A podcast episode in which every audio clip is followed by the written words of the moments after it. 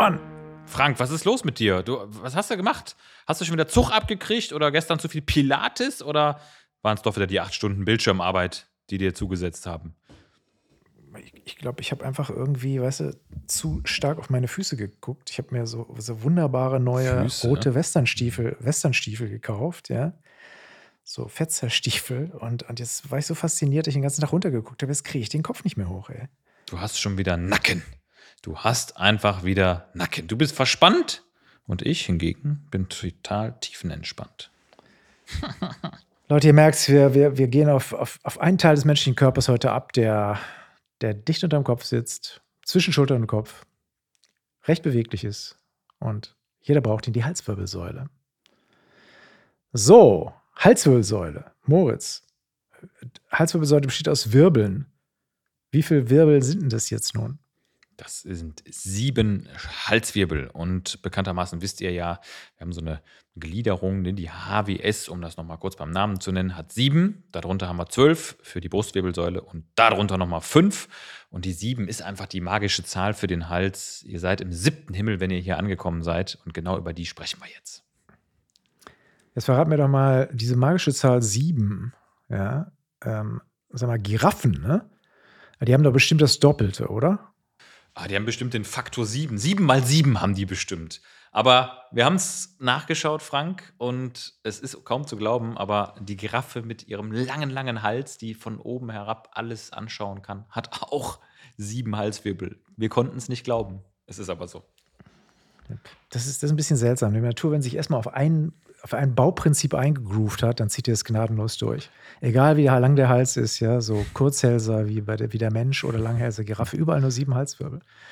Natürlich sehen die Dinger wahrscheinlich relativ äh, stabil aus bei der Giraffe und ein bisschen länger, wie man sich leicht denken kann, aber Natur ist da schon, äh, schon, schon ziemlich schlau. Ne? Also nicht immer eben ein paar Wirbel dazu erfinden, das gibt's nicht. Ne? Wenn sieben Halswirbel sich bewährt haben, warum acht oder neun? Sieben tun es auch. So, jetzt haben wir die Halswirbel. Vielleicht, bevor wir jetzt mal auf die, auf die Halswirbelsäule eingehen, nochmal, sollten wir so einfach so einen Wirbel mal einfach mal angucken. Ne? Also, so Wirbel ist ja eine Sache, wie gesagt, die auf der, der ganzen Wirbelsäule vorkommen. Und da gibt es so ein paar Bauteile am Wirbel, die muss man einfach kennen. Ne? Die Und- muss man wissen. Genau. Und letztendlich hat Moritz, jeder. du, du, du bist doch der, du bist doch irgendwie der Großmeister irgendwo der Lego-Technik und, und der, derjenige, der, der Absolut, sich in, ja. der, in der Knochenanatomie bestens auskennt, ja, der, der aus, aus, jedem, aus jedem Knochenblock irgendwo ein vernünftiges Knöchelchen zimmert. Sag doch mal, was für Teile haben wir jetzt am Wirbel? Also ganz einfach zu merken, wir haben zwei Hauptstrukturelemente, das sind der Wirbelkörper, Corpus vertebrae und der Wirbelbogen, Arcus vertebrae. Und auf der anderen Seite haben wir Fortsätze, das sind die Processi vertebrae. Und da haben wir nach lateral ragend in der Regel zwei, also rechts und links, Querfortsätze, Processi transversi. Und nach dorsal, nach hinten, gut tastbar, wenn ihr die Hand mal hinten auflegt, den Dornfortsatz, Processus spinosus. Und damit Das ist- das- ist eigentlich der Bauplan auch schon fertig. Genau, also als, als brutaler Pingel-Lateiner muss ich jetzt sagen, dass das nicht Ja, Prozessi sind, ja, ja, sondern Prozessus, Prozessus. Prozessus, ja, Prozessus, die gute alte U-Deklination. Ja?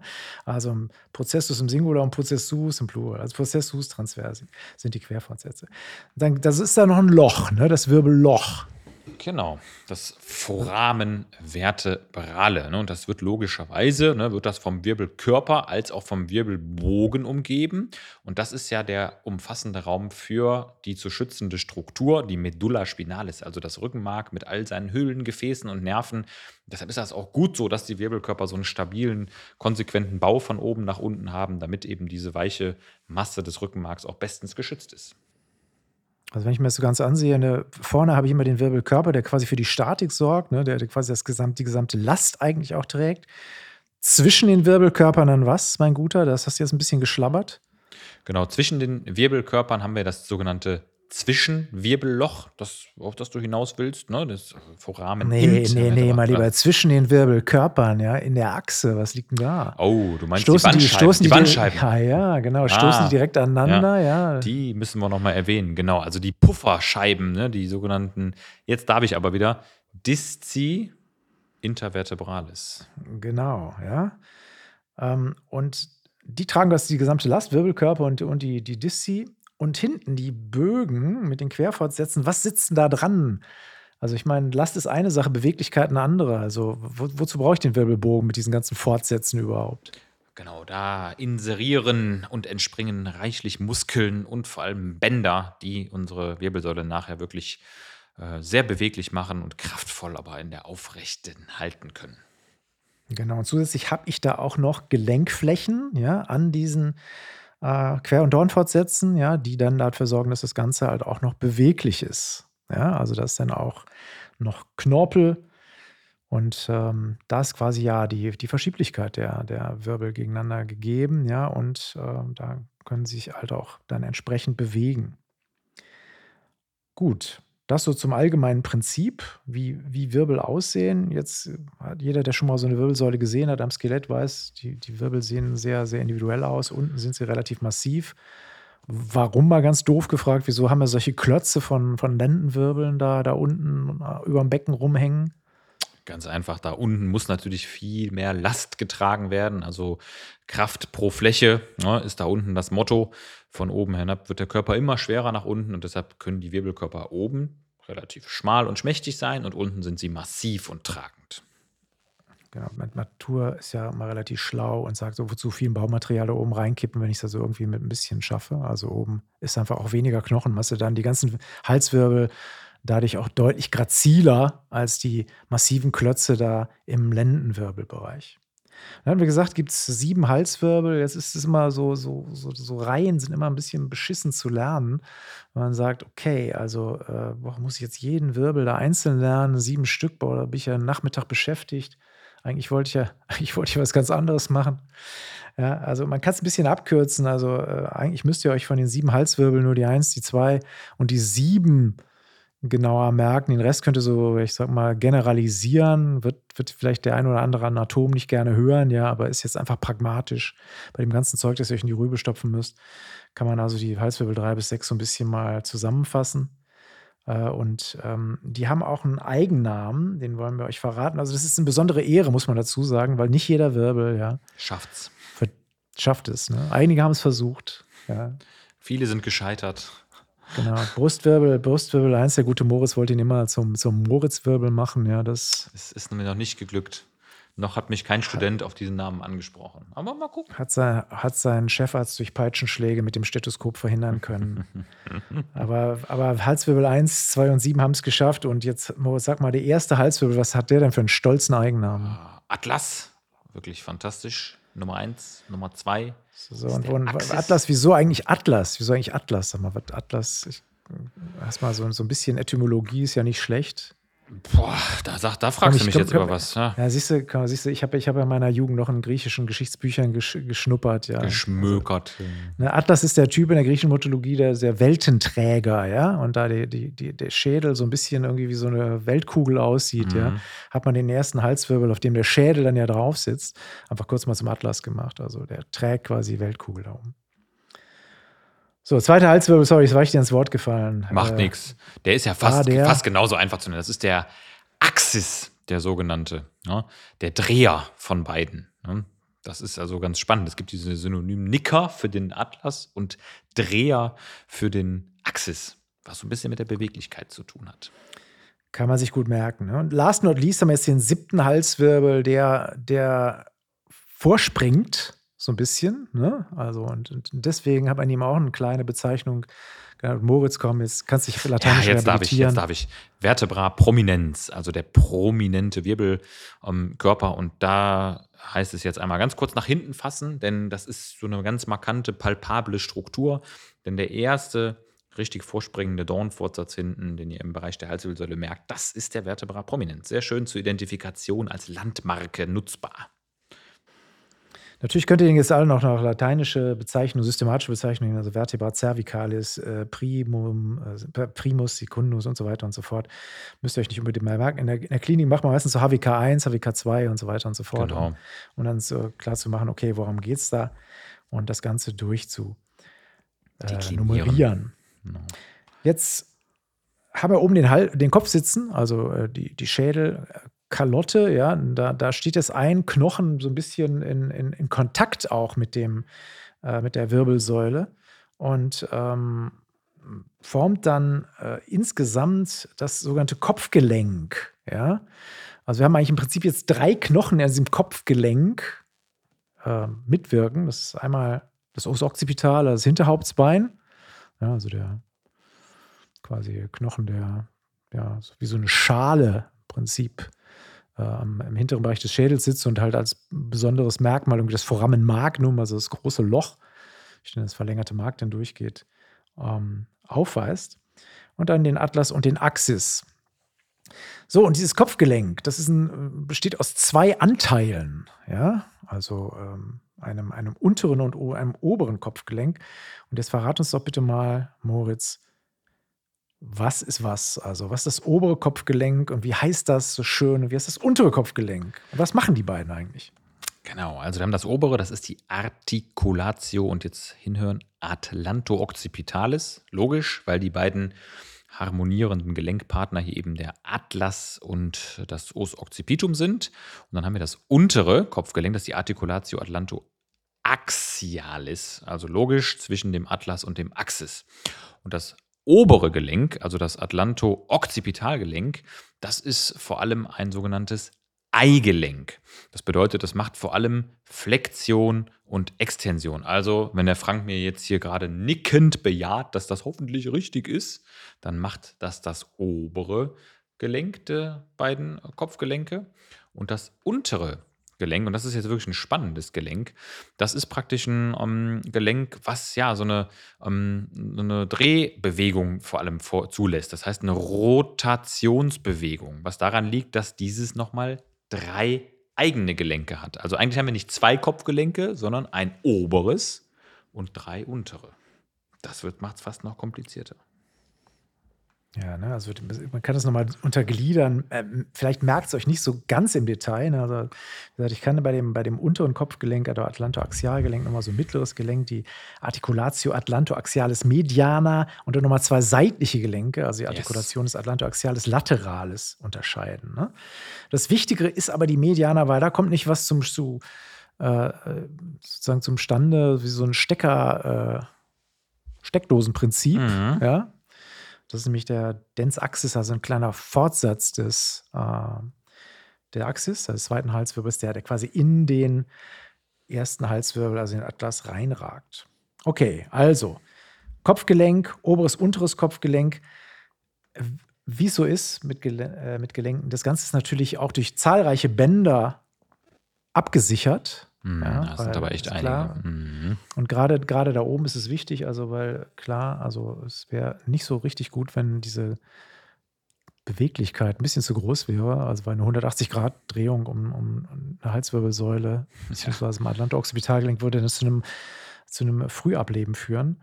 Wollen wir nicht. Und deswegen gibt es da eine Menge Bandsicherungen, die wollen wir jetzt nicht im Einzelnen durchgehen, könnt ihr alle im Plexikon nachlesen. Also beispielsweise Ligamentum transversum atlantis, Ligamente alaria, Flügelbänder, Ligamentum apicis und so weiter und so fort. Also die Halswirbel sind untereinander ja, und mit dem Os occipitale ganz gut verbunden, straff verbunden, damit einfach nichts schief geht. Okay, ähm, jetzt gucken wir uns mal die einzelnen Knochen an. Nochmal, also den Atlas, den erwähnten und wie sieht der jetzt aus? Also, wie das ja eben diese, diese Nummer beschrieben mit Wirbelkörper, Wirbelbogen. Ist das eine Nummer, die auf den Atlas wirklich so 100% zutrifft? Ja, genau. Also der ähm, Atlas hat tatsächlich eine deutliche Unterscheidung von den anderen Körpern, denn es ist halt eher ein Ring. Ja, das ist im Grunde ähm, ja so ein bisschen auch auf die äh, Entwicklungsgeschichte zurückzuführen. Das heißt, da fehlt, ähm, wenn man so möchte, der große Corpus vertebrae. Und dafür hat man aber an der Seite jeweils die sogenannten Massae lateralis. Ähm, da gehen zwei jeweils halbkreisförmige Knochenbögen ab. Das sind die sogenannten Atlasbögen. Und das ist einmal der Arcus anterior und der Arcus posterior. Und dann haben wir beim Dornfortsatz eben eine ganz geringfügige Ausprägung nur. Also eigentlich ist das gar kein wirklicher Dornfortsatz, sondern man hat im Grunde nur das sogenannte Tuberculum posterius. Also der ist insgesamt einfach nach hinten deutlich geringer ausgeprägt. Ne? Das, das ist, eigentlich der, ist eigentlich der ungewöhnlichste Wirbel. Wenn Ja, ihr den total. seht, würdet ihr jetzt nicht ungefähr also von, von, so, auf, aus dem Stegreif sagen, hey, das ist ein Wirbel. Nee. Ja, es wahrhaftig sieht eigentlich nicht. aus wie so, ein, wie so ein Wirbel, der irgendwie zu Karneval gedacht hat, Mensch, ey, ich verkleide mich doch mal irgendwie als was anderes. ja, und irgendwie den, den Wirbelkörper wegretuschiert hat. Ja. Äh, ist ein bisschen ungewöhnlich, also ringförmig, wichtig zu wissen, ja. Hat halt in der Mitte auch ein relativ großes Loch. Und das ist halt auch die direkte Fortsetzung jetzt des Foramen Magnums, ne? Also, das wir oben im Occipitale haben. Das heißt also, das Foramen Magnum schließt sich quasi nach oben an. Und äh, durch dieses Wirbelloch des ersten Halswirbels geht dann halt auch das verlängerte Mark durch das Rückenmark. Ähm, der Axis, also das Ding, was der, der, der zweite Halswirbel mit seinem, mit seinem Dens-Axis, ja, mit seinem Zahnfortsatz, den er da hat, der ragt jetzt auch da rein, ne? Ist das korrekt? In dieses, in dieses Wirbelloch. Der sitzt Genau. da innen drin, oder? Richtig. Also da ist praktisch ja, wenn man so möchte, eine Gelenkfläche. Ne? Und dort wird eben dieses mediane ähm, Atlantoaxialgelenk gebildet. Ne? Und das ist wirklich spannend, weil damit kann man auch nochmal klar sehen und sagen, wenn man das Gelenk mal sieht, dass eben dieser Densachsis schon sehr, sehr nah dran ist, eben auch an Rückenmark oder am verlängerten Mark. Ne? Das hat noch eine ziemlich wichtige klinische Relevanz auch, schon mal vorzugreifen. Genau, wenn er nämlich, wenn er nämlich zum Beispiel durch eine Fraktur abgerissen wird. Ne? Genau. Also deswegen habe ich auch in der Innenseite dieses hinteren Wirbelbogens habe ich halt auch eine Fovea dentis, also eine Grube für diesen Dens-Axis, ne, die auch wieder überknorpelt ist, sodass der Dens sich da quasi in diesem Ring auch so ein bisschen drehen kann. Ja? Das ist also relativ schlau geregelt. Okay, Absolut. also merken wir uns, Atlas eher ein ringförmiger Träger, der äh, gar nicht so typisch wie ein Wirbel aussieht. Und jetzt gehen wir mal zu Nummer zwei runter, also zum zweiten Wirbelkörper der, der Axis selbst. Der sieht jetzt schon ein bisschen mehr aus, ne? Wie ein, wie ein Den erkennst du. Den erkennst du. Ne? Ja, absolut. Also der Axis ist halt wirklich deutlich größer und massiver. Ne? Diese Pediculi, die sogenannten, die sind deutlich breiter und stärker ausgeprägt, vor allem eben im vorderen Bereich, wo sie auf den Dens zulaufen. Ne? Die bieten ja praktisch auch dem Dens so eine Art knöchernes Widerlager, ähm, um diese Rotationsbewegungen eben auch ähm, zu gewährleisten. Und die sind eben auch obendrauf ähm, mit Gelenkknorpel ähm, ja, bekleidet und können damit eben auch, oder sind eben damit natürlich auch dieser Teil dieser lateralen ähm, Gelenkausbildung zwischen Atlas und Axis. Also schon ziemlich große Verbindungsflächen, die es da gibt, nach oben hin. Okay, habe ich dann, hab ich dann einen, einen richtigen Dornfortsatz beim, beim, beim Axis? Da gibt es tatsächlich einen Dornfortsatz, der ist kräftig, ne, aber der ist so ein bisschen zweigeteilt in der Tat. Er hat so eine kleine Spaltung und das ist vor allem natürlich ein wichtiger Ursprung hinten für kräftige Muskeln, die hinten äh, ja, den Kopf bewegen können. Ja, also da muss richtig was anpacken. Und deshalb ist der eben auch so ein bisschen breiter. Gut. Also, wenn wir uns jetzt, jetzt ein bisschen runter bewegen, je, je mehr wir runtergehen, ist eigentlich in, in Richtung äh, Brustwirbelsäule, desto typischer oder, oder Mhm. ich sag mal, prototypischer werden unsere Wirbel, also äh, gleichen immer mehr diesem Grundprinzip. Ja? Also wenn wir an der Halswirbel, also an der Brustwirbelsäule angekommen sind, haben wir da im Prinzip so diesen klassischen Aufbau, Wirbelkörper und äh, Wirbelbogen und die Querfortsätze und Dornfortsätze sind da auch klarer ausgeprägt. Also ihr könnt euch so ein bisschen so wie so einen fließenden Übergang vorstellen. Also die Halswirbel von 1 bis 7 verändern sich also quasi von diesem untypischen äh, Atlas immer mehr in Richtung des typischen Wirbels bis hin zum siebten Halswirbel, also dem Vertebra prominens. Ich erinnere So mich diese immer gerne an den, an den Studentenunterricht damals. Da hat uns ein Prof mal äh, so einen Haufen Wirbelkörper hingeworfen und wir mussten wirklich sortieren. Ne? Was ist HWS, was ist LWS, was ist BWS? Das ist gar nicht so einfach, gerade in diesem Übergangsbereich. Also, das ist, äh, wenn ihr mal wirklich Langeweile habt und ihr habt zufällig eine auseinandergebaute Wirbelsäule, dann äh, viel Spaß beim Puzzeln. Das ist ein bisschen wie so ein, wie so ein Morphen, ne? also wie so ein Ja. langsames Morphen, Ja. quasi von, von äh, grazil hin zu kompakt. Ähm, jetzt hatten wir ja äh, gesagt, äh, wir, haben die, ähm, wir haben diese Wirbellöcher, wenn man es jetzt die ganzen Halswirbel aneinander setzt, äh, also wie von dir eben beschrieben, also daraus das Puzzle löst, was ähm, ergibt dann, ergeben denn die ganzen Wirbellöcher in der Summe? Also wenn ich jetzt die ganzen Wirbel übereinander schichte und die Wirbellöcher über, übereinander stehen habe, was, was forme ich dadurch? Also im Grunde baue ich mir dadurch ja den Canalis vertebralis, ähm, wo letztendlich das Rückenmark durchläuft, das ist also der Wirbelkanal. Und ähm, ja, ergeben tut er sich wirklich eigentlich nur durch, die, durch das kongruente Überlegen ähm, ja, der einzelnen ähm, Foraminae vertebralae. Jetzt gibt es bei den, bei den Halswirbeln noch so ein kleines Special, ne? Mhm, also mhm. ähm, das, das, wir, das wir hier nicht unterschlagen wollen. Also normalerweise passiert äh, neben diesem, äh, diesem quasi Rückenmarkskanal nicht viel, was jetzt durch die Wirbel selbst zieht, aber das ist bei der Halswirbelsäule ein bisschen anders. Ne? Also Jo. da haben wir noch so ein tatsächlich Leitungsbahnen, die dann äh, durch die Querfortsätze der Halswirbel ziehen. Seltsamerweise. Also es gibt da nochmal Löcher in den Halswirbeln, in den Querfortsätzen. Und welches Gefäß zieht denn jetzt da durch? Das ist die berüchtigte, berühmte Arteria vertebralis, die auch paarig angelegt ist und ja, die hintere zerebrale Zustrombahn ist. Das heißt, wir haben ja vorne den Zufluss durch die Arteria carotis interna und auf der Rückseite sind es eben die beiden Arteria vertebralis, die in den Circulus ähm, arteriosus villisii einspeisen und somit eine rückwärtige Redundanz der Durchblutung für das Gehirn darstellen. Ähm, Lass uns doch mal ganz kurz, lass uns doch mal ganz kurz irgendwie die, diese Vertebralarterie ein bisschen äh, genauer betrachten. Also die in den siebten Halswirbel zieht die nicht mehr ein, ne? also in den Querfortsatz, sondern in den sechsten Genau, Halswirbel, ja. ne? in den Querfortsatz. Und ähm, dann schlängelt die sich im Prinzip so durch die Querfortsätze durch nach oben. Ne? Ist das so? Mhm. Ja, das ist so, genau. Die ist also, die ist niemals schnurstracks und gerade. Ähm, das wäre ja auch äh, mal, biomechanisch völliger Quatsch, weil wenn wir überlegen, dass die ganze Halswirbelsäule sich ja bewegen muss, muss diese Arterie ja diese Bewegungen auch mitmachen. Deshalb ähm, hat die eben einen relativ elastisch prolongierten Verlauf und ja, macht eben vieles mit, was die Halswirbelsäule auch mitmacht an Bewegungen. Genau, und diese, diese ganzen Foramina transversaria in den Vor Querfortsätzen, die kann man auch ähnlich ne, wie den Wirbelkanal selbst zusammenfassen zum sogenannten Querfortsatzkanal. Ja. Ne, also die Arteria vertebralis zieht also durch den Querfortsatzkanal und dann durch das Foramen magnum nach intrakranial. Ja, genau. Was, was passiert jetzt mit der Arteria vertebralis da, da wenn wie das Foramen magnum äh, sich reingeschlängelt hat? Also wo, wo endet die da?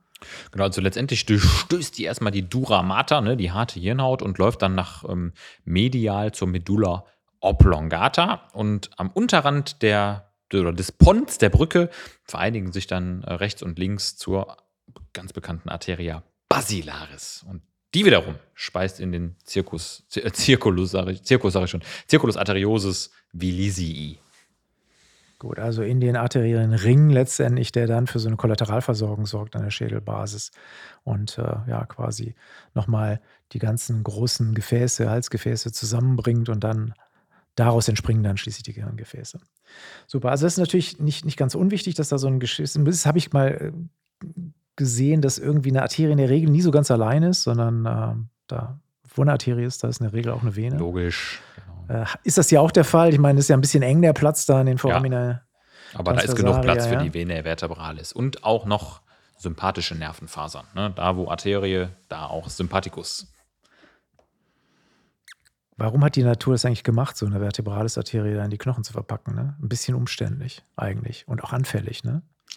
Aber, Ja, muss, aber- muss einen Grund haben. Muss, Muss einen Grund haben. Also ich meine, sie ist ja dort auch gut geschützt in, den, in dem Knochen. Ne? Während vorne die Karottes in den Weichteilen liegt und so ein bisschen auch Stich- und scharfen Verletzungsmustern ausgesetzt ist, so ist die Vertebralis nicht mal eben so zu durchtrennen. Also das ist schon äh, so eine Art äh, Notfallredundanz. Aber wer weiß, was da noch Großes hintersteckt.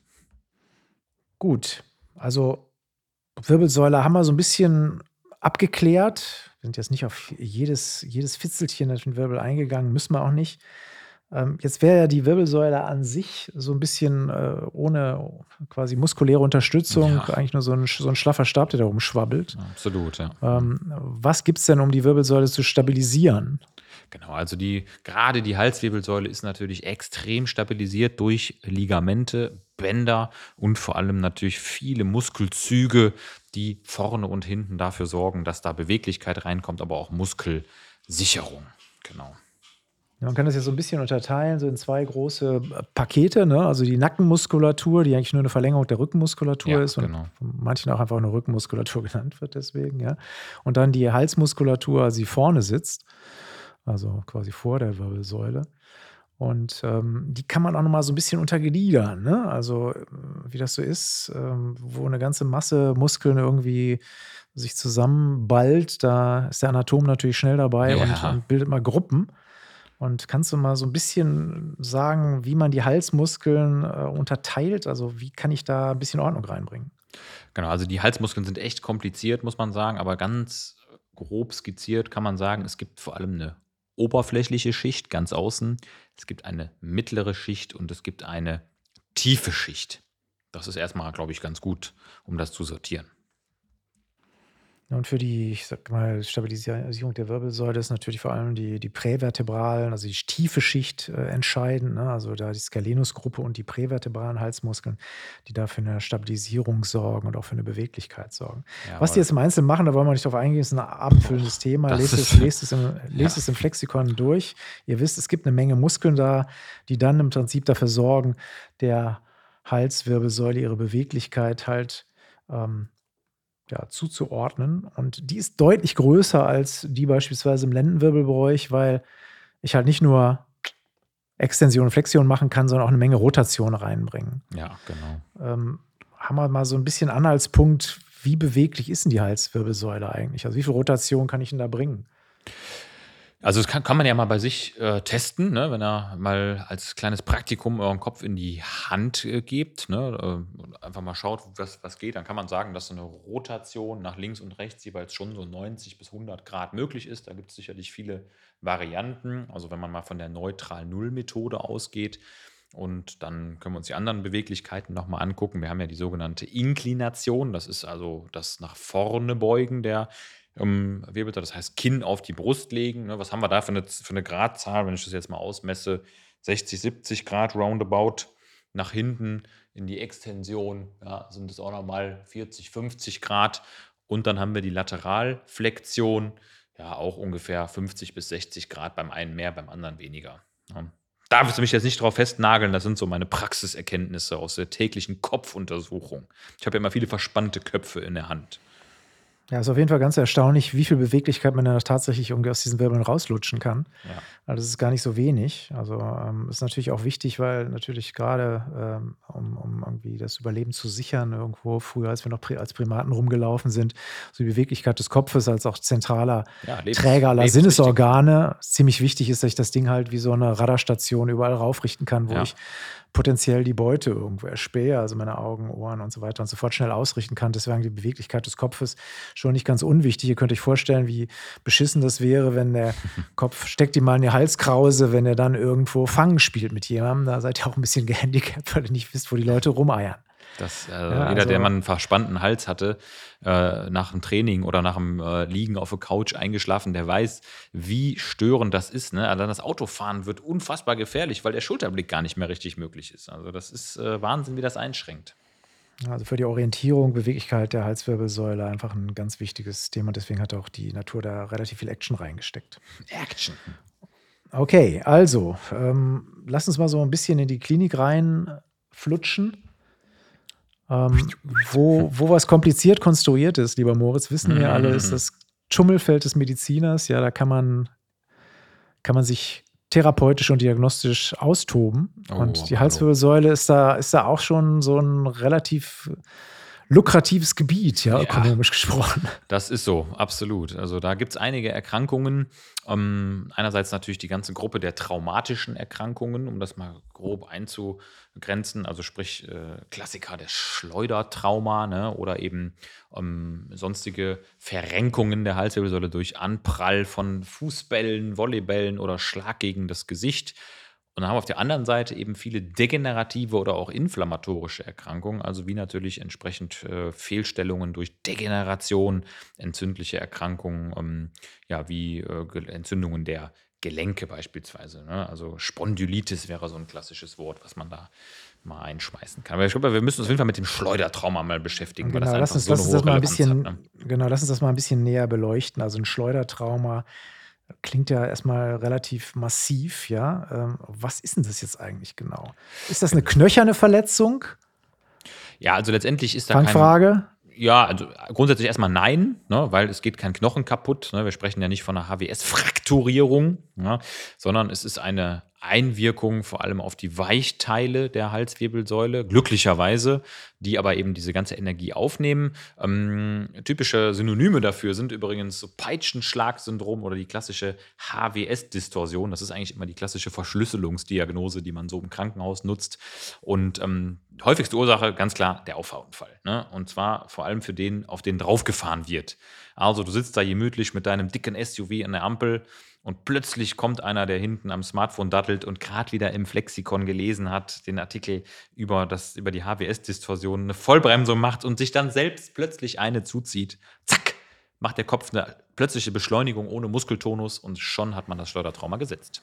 Das natürlich nicht, wenn ein Fiat 500 auf ein, auf ein SUV fährt. Das ist die Sache andersrum. Ne? Da, genau. wenn 16 Tonner, wenn 16 Tonner von denen auf den zweieinhalb, auf den fetten zweieinhalb Tonner fährt, ja, äh, dann, dann gibt es ein Schleudertrauma. Ähm, was sind so die typischen Symptome, wenn ich ein Schleudertrauma habe? Also was, was, womit kommen die Leute zum Arzt? Also ganz klassisch ist die Latenzzeit, denn äh, häufig hat man initial gar keine Symptome. Das heißt, es vergehen ein paar Stunden, vielleicht sogar ein Tag. Und dann äh, es los mit Schmerzen im Nacken, Steifheitsgefühl, Kopfschmerzen, Schwindel, Übelkeit, manchmal auch Sehstörungen, die dazukommen, ähm, dann aber auch Schlafstörungen äh, und durchaus auch mal Taubheitsgefühle. Ähm, alles oft so eine ungreifbare Neurologie, muss man sagen. Also die, die, Patienten haben selten so ein manifestes neurologisches Symptom, also einen konkreten Ausfall von einem Hirnnerv zum Beispiel, sondern es sind eher so diffuse Symptome. Ist also gar nicht so einfach zu erkennen.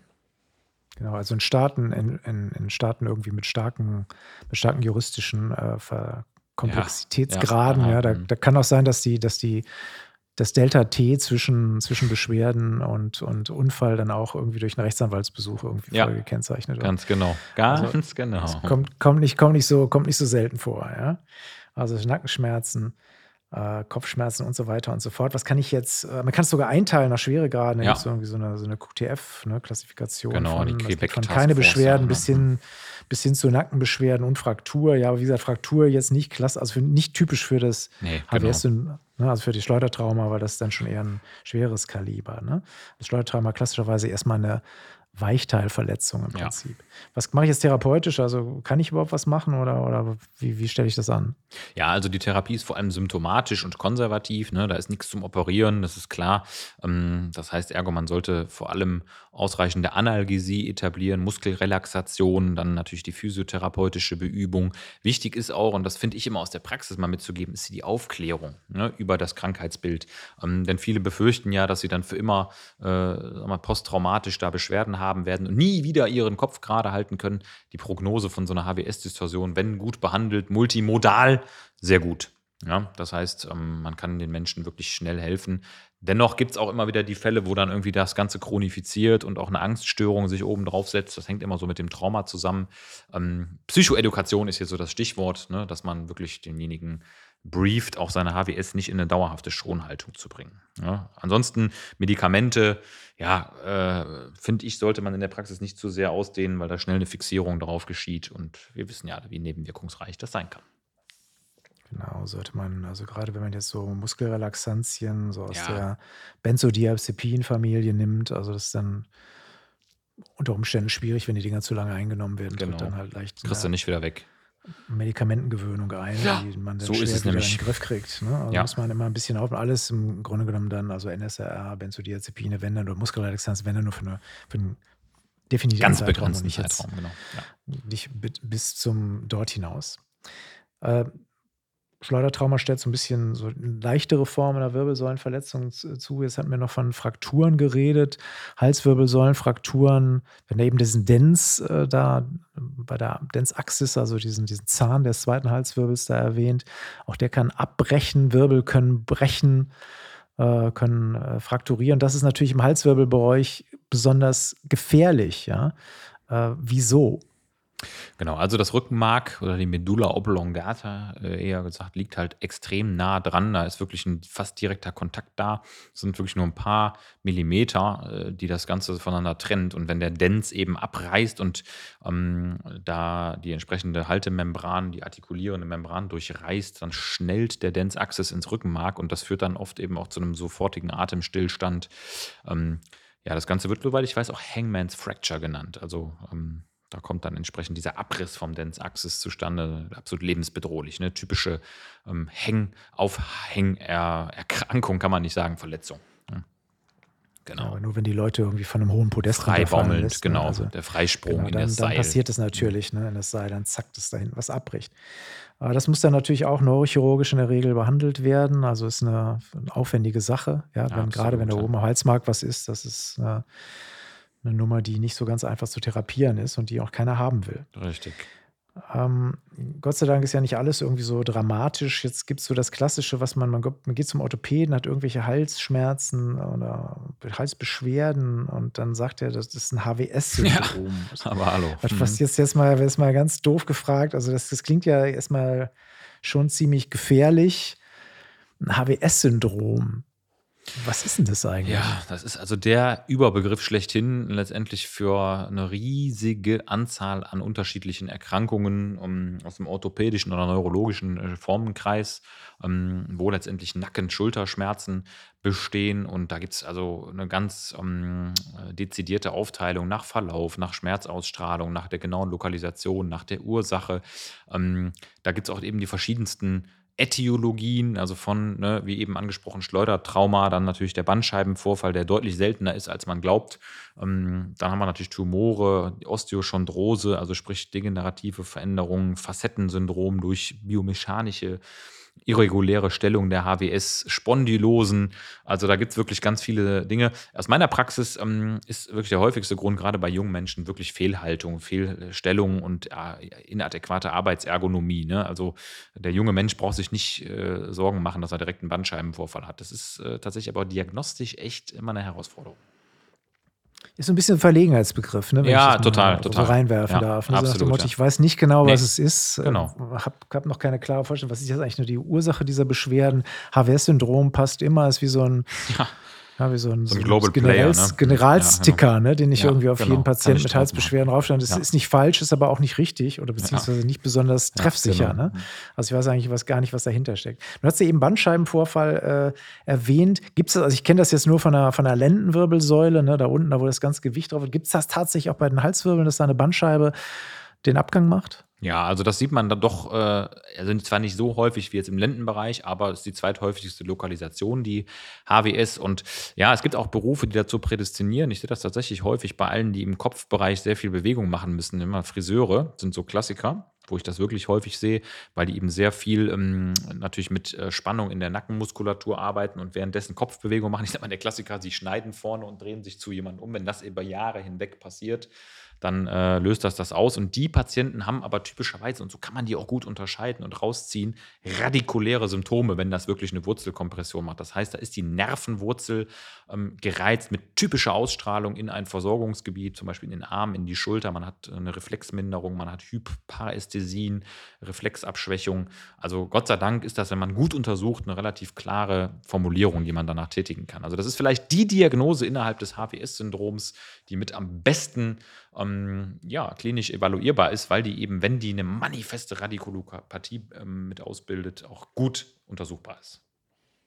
Wo kriege ich jetzt typischerweise Beschwerden? Also wenn ich jetzt einen zervikalen Bandscheibenvorfall habe, also wo treten die auf? Habe ich, habe ich Gefühlsstörungen, habe ich Lähmungen? Also was, was passiert da? Genau, also der Klassiker ist meistens wirklich so der ähm, Schmerz, so ein reißender Schmerz, eher so ein Nervenschmerz, den man so hat. Ne? Dann haben wir Parästhesien, Taubheitsgefühle. Ähm, ich hatte auch mal tatsächlich einen Patient, der hatte kompletten Ausfall von den Plexus brachialis Nerven. Ne? Also der hatte da eine Pectoralis Parese mit Atrophie. Also das kann in, im, im, Ernstfall wirklich bis dahin gehen, dass ein motorischer Ausfall entsteht. Beginnen tut das meistens aber mit Schmerzen. Ja, also das ist erstaunlicherweise oft das erste Symptom. Hört euch nochmal die Folge Plexus brachialis an. Ja, wisst ihr genau, was da, was, da alles, was da alles ausfallen kann. Also eine ganze Masse. Ne? Also schwer vor allem Schulterarmbereich, die dann auftreten. Ja. Ähm, Osteophyten an der äh, Halswirbelsäule, das sind so kleine äh, Knochenvorsprünge, Knochenneubildungen, die sich da bilden. Was ist das? ist ein Zeichen für degenerative. Ja, genau. Äh, für eine degenerative Veränderung. Ist auch bei einer Halswirbelsäule relativ häufig, ne, diese degenerativen Halswirbelsäulenveränderungen. Ja, absolut steht halt unter einer ordentlichen Belastung, die HWS. Ich meine, Kopfwendung machen wir halt wirklich häufig im Alltag. Ähm, auch bei Sportlern, ne? der Klassiker Boxer, ne? die haben ja auch mit Parkinson unter Umständen zu kämpfen, aber ähm, auf Bereich, im Bereich der Wirbelsäule ist die HWS natürlich stark betroffen. Alle, die Kopfbälle machen, also alle Kopfanprall, Traumata, äh, können dazu führen, dass da Degenerationen frühzeitig entstehen. Kann ich da jetzt eigentlich vorbeugen? Gibt es eine Möglichkeit, sozusagen diesen, diesen degenerativen Halswirbelsäulenveränderungen irgendwie vorzubeugen? Kann ich da was machen oder muss ich das einfach als Gott gegeben hinnehmen und sagen, ja. okay, man wird halt älter und Sargdeckel drüber. Ja. Gott gegeben ist Gott sei Dank nur das Training, was man dazugehörig natürlich regelmäßig absolvieren sollte. Also ich sag mal, Kräftigung der HWS-Muskulatur, Kopfmuskulatur, Mobilitätssteigerung und natürlich beim Sport Aufwärmen, Sicherheitsvorkehrungen treffen. Damit hat man schon einen guten Einfluss. Das ist ganz klar. Ja, und vor allem auch Zwangshaltungen des Kopfes dann halt möglichst vermeiden. Also da, wo ich bei Bildschirm arbeite, dann irgendwie über ja. Stunden irgendwie genau. äh, in, in einer schlechten orthopädischen Position irgendwie vom Bildschirm sitze, das ist dann halt auch nicht so toll. Nee. Okay, gut. Ähm, haben wir noch einen, einen, kleinen klinischen Special oder, oder sind wir durch? Ja, den Querschnitt vielleicht noch mal ganz kurz. Hoher Querschnitt, den muss man zuletzt noch mal einwerfen, weil immer mal wieder schicksalshaft vorkommt. Und da gibt es die banalsten Traumata. Ich kenne Fälle, wo jemand irgendwie mit einem äh, rückwärts parkenden Auto also er ist eingepackt und irgendwie 20 km/h äh, wurde er dann von einem herausfahrenden Auto gebremst und es kam zu, einem, zu einer kompletten Dislokatio ähm, im Bereich der HWS mit totalem hohen Querschnitt. Also äh, da wundert man sich manchmal schon, was für Minimaltraumata das auslösen können. Glücklicherweise, das kann man einfach abschließend sagen, ist die HWS eben so gut gesichert, muskulär, ligamentär, knöchern, dass Gott sei Dank äh, man sich manchmal wundert, wie Leute einen Abflug machen vom Fahrrad und vom, beim Sport und es passiert trotzdem nichts. Wenn dennoch natürlich ein Querschnitt existiert, ist es ein hoher Querschnitt und oft hat man dann eben auch eine Lähmung mit in den Armen. Das ist schon sehr dramatisch. Ja, und wir sollten vielleicht noch ganz zum Schluss das Guillotinieren als Schicksalsschlag nicht vergessen. Mhm. Ja, ja. Gott, sei Dank, Gott sei Dank nur noch historische Bedeutung hat, ja, aber auch zu einer schnellen und vor allem auch nachhaltigen Durchtrennung irgendwie der Halswirbelsäule Na, geführt hat. Die ist auf jeden Fall sehr nachhaltig. Ist, ist aber kein klinisches Mainstream-Wissen, müsst ihr euch deswegen nicht merken. Nee, also noch nicht gesehen. Habe ich noch nicht gesehen. Gut, kommt in Moritz Praxis nicht vor. Er hat ja Gott sei Dank auch nicht in Paris des 18. Jahrhunderts praktiziert. Oh das ist jetzt vielleicht häufiger. Ich habe die Zusatzbezeichnung Geotinologie auch gar nicht. Also das macht genau. gar keinen Sinn. Das kann ich gar nicht abrechnen. Ja, ich denke, wir haben die, die Halswirbelsäule, dieses siebenwirbelige etwas, etwas, ganz gut, ganz gut abgehandelt. Ja, guckt euch die Einzelheiten nochmal im Flexikon an. Wir haben auch einen kleinen Quiz äh, vorbereitet äh, zum Thema Halswirbelsäule. Wir, auf unserer Quizseite quiz.doctor.com könnt ihr euch ähm, das ansehen. Da gibt es eine ganze Menge Quizzes zu allen möglichen Themen. Im Flexikon könnt ihr euch so ein bisschen quasi nochmal selbst nachprüfen, was habt ihr genau. behalten und was nicht. Das nur als kleine Bandenwerbung. Vielen Dank fürs Zuhören. Bis dahin. Ciao. Ciao.